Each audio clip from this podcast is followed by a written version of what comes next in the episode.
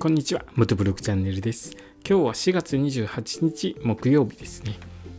今日は連休前の前日になりますので道路非常に混むと思います。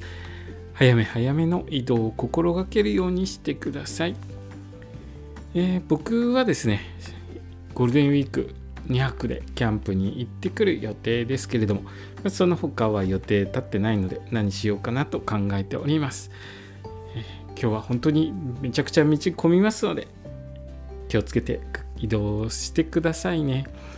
えー、道の駅全国制覇の旅なんですけれども昨日で一応茨城県の道の駅の下調べ全部終わってしまったんですね。で関東の方は僕残すところあと栃木県と千葉県茨城県あと残りがですね長野県残ってるんですよ。えー、全部で50箇所ぐらいですかね。50箇所ぐらい道の駅残ってるのでえっ、ー、と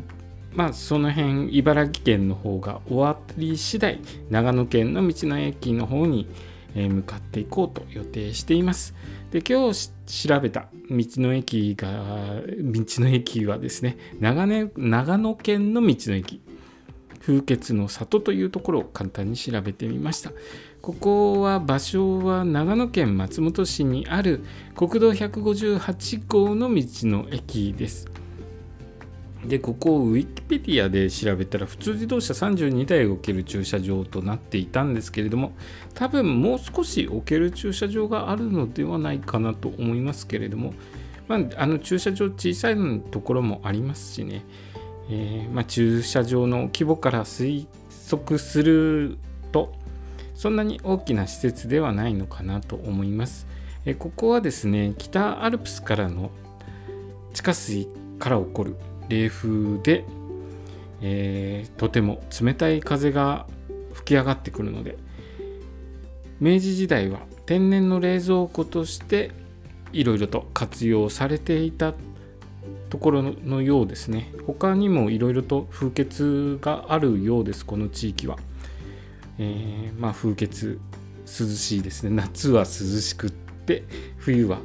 そこそこ暖かいという場所なんですけれども、まあ、有名なところで言うと富士山のところに風穴と氷穴ありますよね。えー、関東にお住まいの方は行かれた方、えー、多くいらっしゃるのかなと思います。僕も、またまに気が向いた時に富士山の方は行くんですけれどもここの長野県の風穴は行ったことないので、まあ、楽しみですね。どういう感じのところなんでしょうか。